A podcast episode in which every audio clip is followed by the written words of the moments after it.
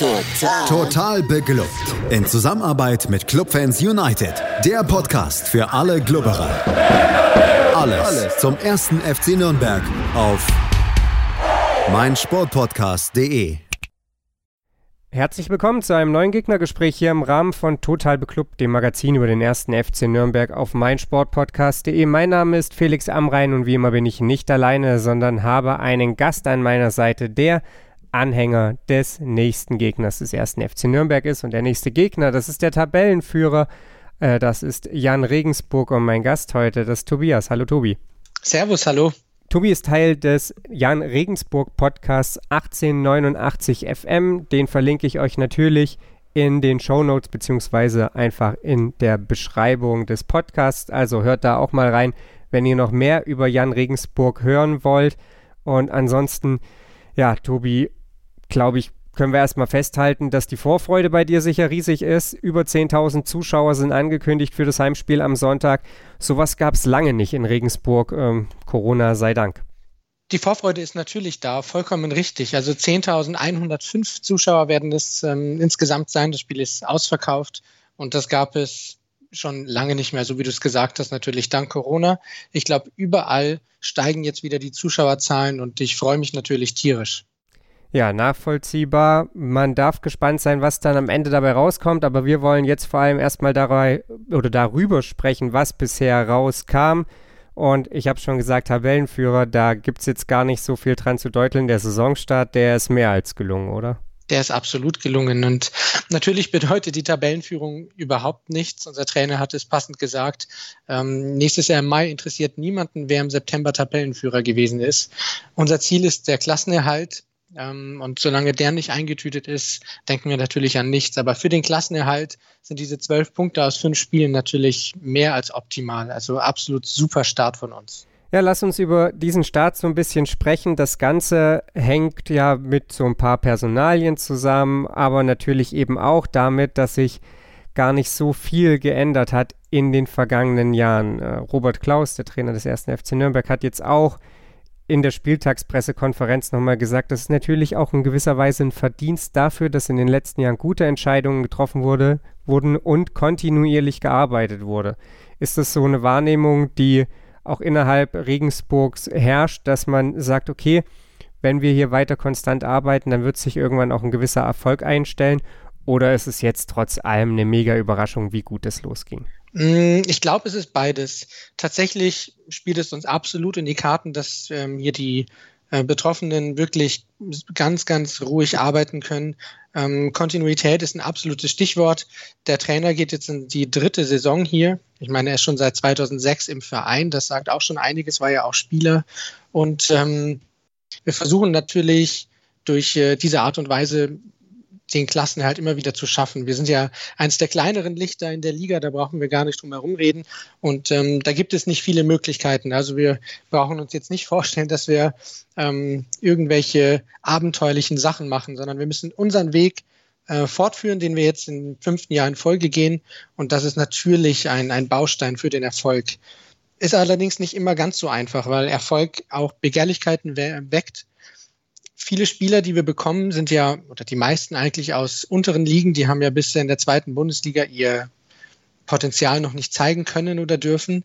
Wenn die sich hier entwickeln, gehen die natürlich auch irgendwann mit der Zeit. Ja, viele haben es in die Bundesliga geschafft. Sage es Adam Jan ist zum Beispiel so einer oder Hamadi Al Gadoui beim VfB Stuttgart.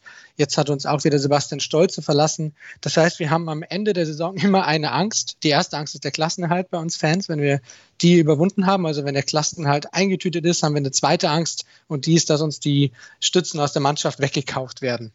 Aber das ist der Weg, den Jan Regensburg gehen muss. Ja, das stimmt. Der Saisonstart war dann überaus erfolgreich, habe ich ja gerade eben schon gesagt. Ihr habt Darmstadt 2 zu 0 geschlagen, habt dann ein durchaus ja auch ambitioniertes Sandhausen mit 3 zu 0 geschlagen, habt euch im Pokal von Koblenz nicht stoppen lassen.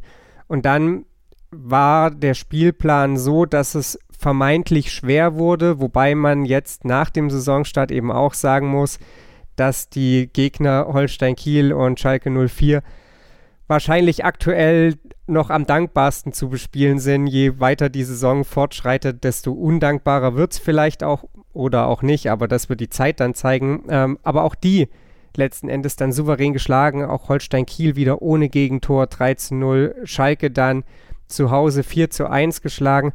Und dann kam jetzt am letzten Spieltag so ein bisschen der kleine Knacks. Der FC St. Pauli hat, und das muss man unterm Strich so festhalten, verdient 2 zu 0 gegen Regensburg gewonnen. Erstmalig in dieser Saison kein Tor geschossen. Was lief gegen St. Pauli schlecht oder was hat St. Pauli richtig gemacht, was die anderen nicht geschafft haben? Das ist, glaube ich, sogar die richtige Frage. Ähm, weil ich glaube, dass Fußball ein Spiel ist, wo zwei Mannschaften spielen. Und oft hört man ja, wenn wir jetzt so eine Serie hatten wie wir, ja, die ersten vier Ligaspiele gewonnen, dann, wie du sagst, auch das Pokalspiel gewonnen. Was haben wir schlechter gemacht gegen St. Pauli? Das war so immer die Frage, die ähm, zu lesen war in den Foren, die man sich im Stadion gestellt hat, was war heute schlechter. Aber viele vergessen immer, so zumindest mein Eindruck, dass da auch ein Gegner auf dem Platz steht, der auch was richtig machen kann. Und ähm, deswegen war deine Frage, glaube ich, jetzt goldrichtig. Was hat denn St. Pauli besser gemacht? Hm, ich würde gar nicht so viel sagen, dass es so, so größere Sachen sind. Das waren eher Kleinigkeiten, weil wir unser Spiel weiter versucht haben durchzuziehen. Kasus Knaxus am Ende war, glaube ich, so ein bisschen die Dominanz im Mittelfeld. Was bei uns in diesem Jahr besonders gut war, im Vergleich zum, zu der letzten Saison, war die, ähm, die, die komplette und ähm, kontinuierliche Arbeit durch die Mannschaft hinweg. Das heißt, von Torhüter über die Achsen bis zum Mittelsturm ähm, hat alles, hat ein Rad in das andere gegriffen und das hat am Ende zum Erfolg geführt. Und in St. Pauli, ich habe das Spiel in Hamburg selbst gesehen, hatten wir einfach im Mittelfeld keinen Zugriff mehr. Die Hamburger haben eine Raute gehabt, haben eine Raute gespielt und das war am Ende der, der ja, perfekte Gegenpart, um unser Mittelfeld eben dann unter Kontrolle zu haben und dadurch haben wir weniger Chancen am Ende einfach bekommen. Die Gegentore am Ende sind dann tatsächlich nicht deswegen gefallen, das waren dann einfache kleine Fehler, würde ich sagen. Ähm, das war vielleicht ein bisschen Pech mit dabei. Aber das gleicht vielleicht ein paar andere Spiele wieder aus. Du hast das 13-0 in Kiel angesprochen. Da hatten wir beispielsweise Glück. Da hätte Holstein Kiel eigentlich mit 1-0 in Führung gehen müssen. Die haben aber aus einer hundertprozentigen bloß einen Lattentreffer gemacht. Also wir haben in jedem Spiel einfach so, so Kleinigkeiten, so 50-50 Chancen und die liefen dann in den ersten Spielen für uns. was jetzt die Gegentore betrifft, ähm, eben gegen uns. Aber natürlich vollkommen zu Recht verloren. Also es war eine verdiente Niederlage. Ja, das macht sicherlich Fans des ersten FC Nürnberg vielleicht auch ein bisschen Hoffnung. Die Raute ja auch in Nürnberg wieder etabliert worden. Lass uns aber weiter über Regensburg sprechen. Du hast angesprochen, dass in den ersten Spielen auch Dinge für Regensburg gelaufen sind. Das spiegelt sich so ein bisschen auch in Zahlen wieder. Regensburg liegt deutlich oder hat eine, eine sehr große Differenz zwischen Expected Goals und tatsächlich geschossenen Toren. Also man ist momentan einfach auch unfassbar effektiv, was, was so die Chancenverwertung angeht. Ähm, und das ist natürlich ein Stück weit dann auch oftmals ja so Kopfsache. Wenn man in so einen Lauf reinkommt, dann gehen Dinger eben rein, die vorher nicht reingehen oder die dann auch vielleicht später nicht mehr reingehen. Äh, da, ja, ist, glaube ich, die Psyche ganz oft entscheidend.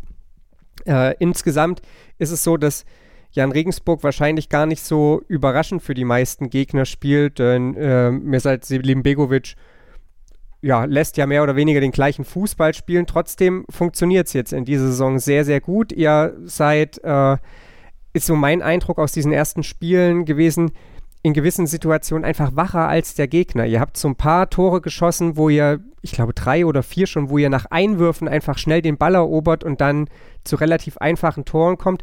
Und es gibt on top noch was, was letzte Saison nicht so gut geklappt hat, nämlich Standards. Ich glaube, vier Tore nach Standards sind es jetzt schon, ähm, so viele wie in der vergangenen Saison insgesamt.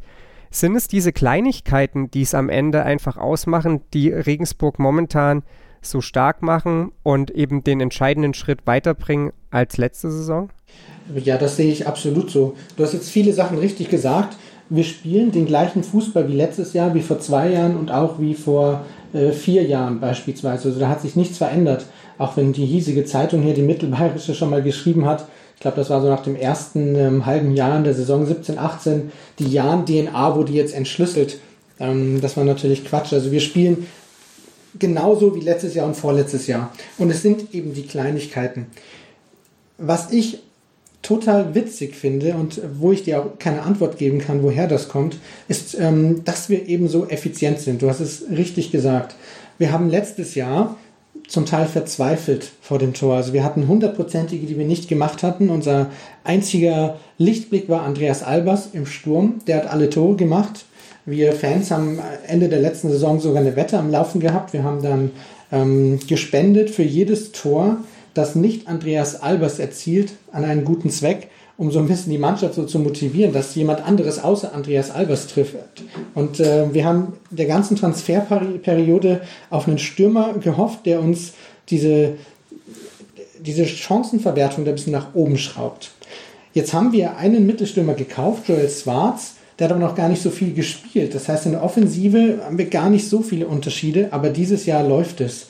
Dieses Jahr trifft nicht nur Andreas Albers, es treffen die Außenstürmer, es treffen die zentralen Mittelfeldspieler, es treffen die Verteidiger. Das ist wirklich unfassbar und ich kann dir nicht sagen, woher das kommt. Das gleiche mit den Standards. Das, das ist wirklich ein Wahnsinn. Du hast vollkommen recht, letztes Jahr waren unsere Standards wirklich schlecht ich glaube, wir hatten mehr Gegentore aus eigenen Ecken als eigene Tore. Das habe ich mal im Dreiviertel der Saison nachgerechnet. Zumindest zu dem Zeitpunkt war das Fakt. Also keine Ahnung, was jetzt in dieser Saison besser ist. Was diese Wachheit betrifft, das ist ja eigentlich unser Spiel, dass wir hochpressen, dass wir schnell auf den, auf den Spieler draufgehen und dass auch bei Einwürfen, bei Freistößen immer sofort ähm, den Ball nach vorne spielen wollen. Das scheint in diesem Jahr einfach besser zu gelingen als letztes Jahr.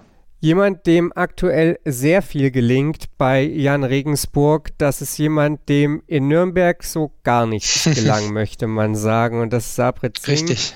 der ja dann in Nürnberg seine Leihe nach einem halben Jahr sogar abgebrochen hat oder wo die Leihe dann im gegenseitigen Einvernehmen nach einem halben Jahr abgebrochen wurde. Und jetzt in Regensburg, da kann man wirklich sagen, da läuft es richtig. Äh, hat zwei Tore, drei Vorlagen, wenn ich es jetzt äh, richtig im Kopf habe, schon auf der Habenseite. Das Ganze eben in fünf Spielen. Das ist mehr als nur beachtlich. Ähm, vielleicht war es am Ende nur der Faktor Zeit, vielleicht ist es die Umgebung, aber wie wichtig ist Sing denn jetzt abgesehen von diesen nackten Zahlen für das Spiel vom Jan? Ähm, enorm wichtig, finde ich. Wir haben natürlich ähm, mit einem ähm, ja etwas ähm, sorgenbestückten Gesicht auf diesen Transfer gesehen. Wir haben natürlich mitbekommen, was mit Singh in Nürnberg war. Als die Meldung kam, dass wir ähm, Sabrit Singh ausleihen, hat natürlich jeder an sein Jahr in Nürnberg gedacht und wir haben gedacht, was kommt denn jetzt da für ein Spieler? Aber Singh ist so ein Beispiel, ähm, dafür, dass wir hier einfach nicht beim Fußballmanager sind, dass halt ein Spieler eine gewisse Wertigkeit hat und dann überall eingesetzt werden kann, sondern dass es halt immer noch Menschen sind. Und ähm, ich weiß gar nicht, welcher Faktor das jetzt ist, ob das Zeit ist, ob das die Umgebung ist. Vielleicht ist es auch Singh selber, der jetzt in Regensburg mit einem bisschen anderen ähm, Motivation vielleicht rangeht als in Nürnberg. Vielleicht hat er bei euch gedacht, dass er jetzt hier der große Zweitligaspieler ist und zu uns ist er jetzt nach diesem Dämpfer vielleicht ein bisschen demütiger gekommen, ähm, demütiger hergekommen. Man weiß es nicht. Vielleicht ist das auch so ein Faktor. Also welcher Faktor das ist, weiß ich nicht. Auf jeden Fall blüht er natürlich total auf und ist enorm wichtig für unser Spiel. Ähm, insgesamt spielen bei uns im Stamm, wenn man das nach fünf Spielen schon sagen kann, drei Neuzugänge. Also gar nicht mal so viele im Vergleich zum letzten Jahr.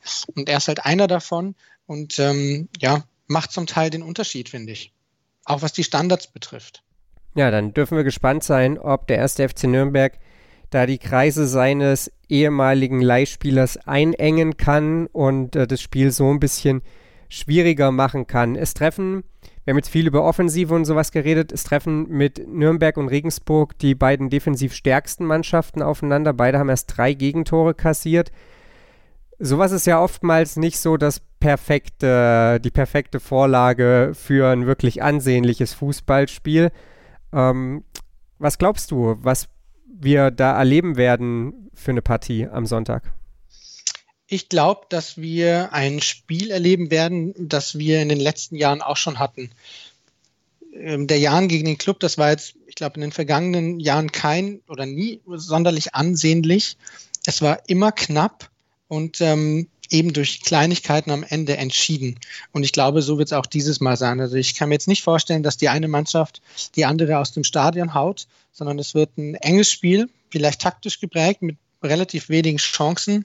Und der, der halt bei den kleinen 50-50 Chancen das Glück hat, der wird vielleicht vom Sieger, äh, als Sieger vom Platz gehen, wenn wir überhaupt einen Sieger bekommen. Ja, du hast angesprochen, viele Spiele waren wenig ansehnlich. Es gab auch reichlich, reichlich Unentschieden, bevor Nürnberg letztes Jahr dann zu Hause gegen Regensburg, beziehungsweise letzte Saison, es war ja dieses Jahr schon, ja. ähm, verloren hat. Gab es vier Unentschieden in Folge. Es ist, wie gesagt, oftmals auch eher so ein bisschen torarm gewesen, auch wenn es mal 2 zu 2 Unentschieden gab. Aber ähm, ja, ich erinnere mich an diverse Slapstick-Einlagen. Ich mich auch. äh, ich bin gespannt, ob es sich überhaupt so richtig, äh, so richtig vergleichen lässt, weil sowohl Regensburg aktuell eben so eine kleine Welle reitet, auch wenn da jetzt ein kleiner Dämpfer gegen St. Pauli kam, aber eben auch Nürnberg doch jetzt ein bisschen anders spielt, als das in den vergangenen Jahren der Fall war. Äh, bleibt auf jeden Fall spannend.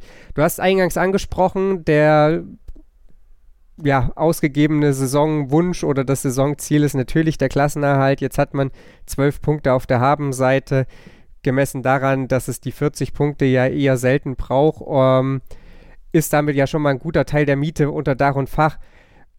Was glaubst du denn, wie es jetzt weitergeht? Wird die Mannschaft ja so ein bisschen noch auf dieser Erfolgswelle weiterschwimmen können oder ist es dann doch so, dass du befürchtest, dass der, ja, ich sag mal, Liga-Alltag die, die Mannschaft vielleicht auch relativ schnell einholt und ähm, ja, es in den nächsten Spielen vielleicht dann auch schon wieder ein bisschen anders aussehen wird?